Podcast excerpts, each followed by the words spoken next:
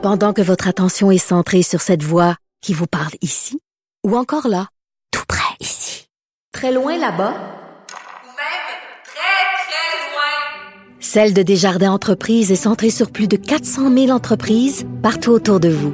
Depuis plus de 120 ans, nos équipes dédiées accompagnent les entrepreneurs d'ici à chaque étape pour qu'ils puissent rester centrés sur ce qui compte, la croissance de leur entreprise.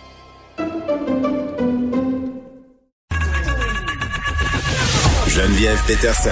Une animatrice pas comme les autres. Cube Radio. On se parle de l'effet de la pénurie euh, des places en garderie euh, sur ce milieu, sur ces travailleuses et travailleurs qui œuvrent dans ce milieu. Bien sûr, ce sont davantage euh, des travailleuses parce que là, on a le ministre de la Famille, Mathieu Lacombe, qui veut faire de la pénurie de la main-d'œuvre en petite enfance sa priorité, lance une grande opération afin de pourvoir de nombreux postes dans nos garderies et CPE au Québec. On en parle avec Christine Labrie, qui est porte-parole du deuxième groupe d'opposition en matière de conditions féminines et pour la famille. Madame Labrie, bonjour. Bonjour. Bon, euh, c'est quand même une bonne nouvelle, je trouve, euh, que le ministre de la Famille, M. Lacombe, euh, fasse la pénurie euh, une priorité parce qu'on le sait, puis ça fait pas seulement depuis la pandémie. Là, ce milieu-là connaît de graves, de graves manquements. En fait, il y a des trous, il y a des gens qui sont pas au rendez-vous parce que les conditions de travail sont pas nécessairement faciles. Donc, d'en faire une priorité, c'est une chose, mais j'ai envie de vous demander pour commencer c'est quoi les effets, a priori, de cette pénurie-là sur les services que reçoivent euh, les enfants et sur les éducatrices qui travaillent en ce moment dans nos milieux de garde? Ben, vous avez euh, raison de dire que c'est une bonne nouvelle qui commence à s'en occuper. C'est un problème qui date euh, de très longtemps, bien avant mm. la pandémie. Euh, évidemment, c'est pire avec la pandémie, puis ça a effectivement un impact majeur sur les femmes. quand on parle de pénurie d'éducatrices, l'impact direct, c'est qu'il y a aussi une pénurie de place en service de garde. Et les femmes, évidemment, ça cause un, appauvrissement économique parce qu'elles doivent plus souvent rester chez elles pour prendre soin de leur enfant à défaut d'avoir une place en service de garde. ce sont elles qui ont toute la charge euh, le plus souvent aussi de trouver une place en service de garde. Donc, c'est vraiment un fardeau très important pour les femmes. Et puis, ça peut les mettre même dans des situations euh, difficiles au sens où si elles perdent leur indépendance économique parce qu'elles doivent rester à la maison de prendre soin de leurs enfants, si elles sont dans une relation malsaine, par exemple, mm. euh, ça rend plus difficile de s'en sortir.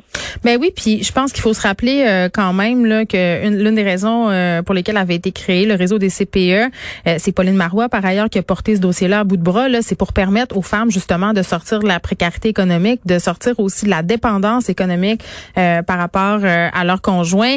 Et c'est dommage parce que la situation qu'on vit en ce moment fait a des femmes qui doivent faire des choix déchirants et qui doivent rester justement euh, dans la précarité et dans la dépendance économique.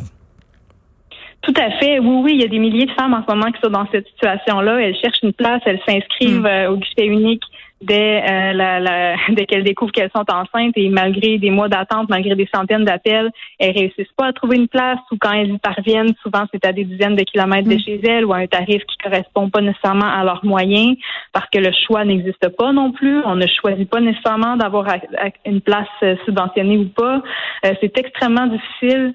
Puis, comme ce sont les femmes qui sont souvent déjà en congé parental parce que ce sont souvent elles qui ont le revenu le moins élevé entre les deux conjoints, Mm. Euh, la, décision familiale, c'est souvent que ce soit elle qui reste à la maison.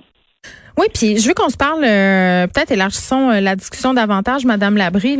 J'ai l'impression que en ce qui concerne les métiers où on prend soin des gens, des gens vulnérables, c'est-à-dire les personnes qui prennent soin de nos enfants, que ce soit les éducatrices en garderie, les profs, les métiers aussi où on prend soin des gens vulnérables, préposés aux bénéficiaires, infirmières, ce sont des métiers qui sont souvent occupés par des femmes pour plein de raisons euh, sociétales, souvent parce qu'on dirige les femmes vers les métiers de soins. Euh, ben, on dirait qu'on est toujours en train de se dire que ces femmes-là, ben, ils peuvent endurer des conditions de travail difficiles, des salaires un peu bas, euh, parce que justement, ben, ils sont supposés aimer ça, s'occuper des autres, ce sont des femmes, et qu'en même temps, ben, elles doivent avoir la vocation. Effectivement, on socialise les femmes euh, pour ces, ces professions-là, tous les métiers du care, tout ce qui est prendre soin des autres. Mm. Euh, on, les dirige grandement vers ces métiers-là, puis effectivement, ils sont généralement sous-payés. Ce sont des conditions qui sont euh, qui sont pas intéressantes. Puis on entend ce message-là, hein, mais s'ils sont pas contents, ils ont juste à faire autre chose. Mais la réalité, c'est que c'est ça que les femmes sont en train de faire elles sont moins nombreuses à choisir ces professions-là. Il y a une diminution depuis des années d'inscription, par exemple, en technique d'éducation à l'enfance euh, dans nos cégeps. Euh, c'est difficile de recruter en enseignement. Il y a des départs importants aussi, même de, la part des gens qui étaient déjà dans le milieu. Hmm. Donc, c'est ça que les femmes font. elles, elles, écoutent ce que les gens disent, puis elles quittent, elles vont travailler ailleurs pour avoir un salaire qui va être plus intéressant. Moi, j'entends mm. des éducatrices, par exemple, me dire que euh, leur ado qui commence à travailler chez McDonald's euh, gagne plus cher qu'elle en une semaine, alors qu'elle s'occupe euh, de six enfants euh, ouais, ben, la semaine, une cinquantaine d'heures. Puis vous savez, Madame Lavry, euh, j'avais Monsieur Lacombe avec moi la semaine dernière et j'ai évoqué avec le ministre la possibilité de donner une prime COVID aux éducatrices parce que justement, on se parlait des conditions difficiles et du salaire bas de ces femmes-là. Il a carrément fermé la porte en disant que le salaire quand même était somme toute acceptable. Alors, ces femmes-là sont exposées à un risque chaque jour. Moi, j'ai une pensée pour les éducatrices qui travaillaient dans les services de garde d'urgence.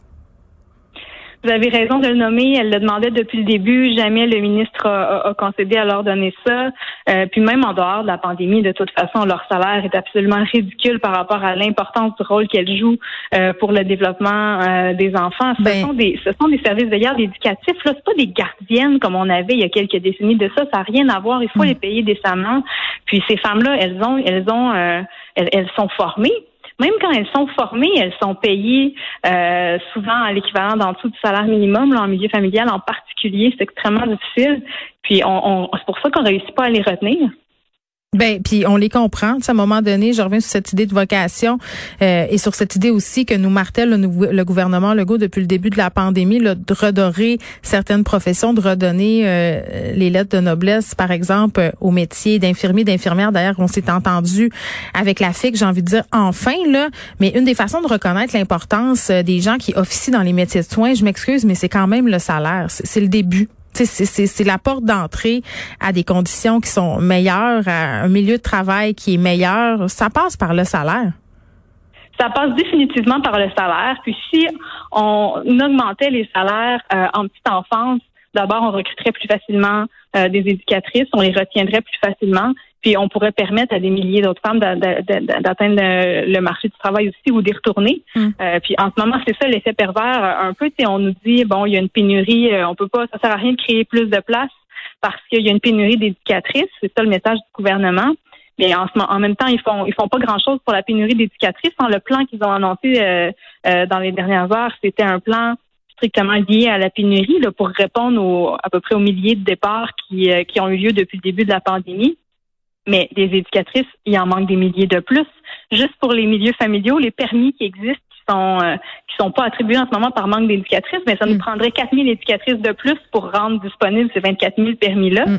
Euh, donc, on n'a pas de plan en ce moment de la, part du ministre. Puis, euh, dans les dernières négociations de convention collective, ce qui a été octroyé comme augmentation était vraiment très, très bas, de sorte que les milieux continue de fermer depuis. Il y a carrément une hémorragie. Puis en ce moment, on a moins de place en service de garde qu'on en avait quand la CAQ est en trop pouvoir. C'est grave. Là. Moi, je pense qu'on devrait se rappeler collectivement que c'est avec les éducatrices en garderie, les éducatrices en service de garde, les profs que nos enfants passent le plus de temps. Passent le plus de temps là, à l'école, à la garderie, qu'avec nous, leurs parents. Euh, donc, je vois mal comment comme société, on peut s'en laver les mains du sort des gens euh, qui sont là pendant que nous, on n'est pas là. C'est ce que j'ai envie de mhm. dire. Christine Labrie, merci porte-parole du deuxième groupe d'opposition en matière de conditions féminines et pour la famille et députée de Sherbrooke pour Québec solidaire.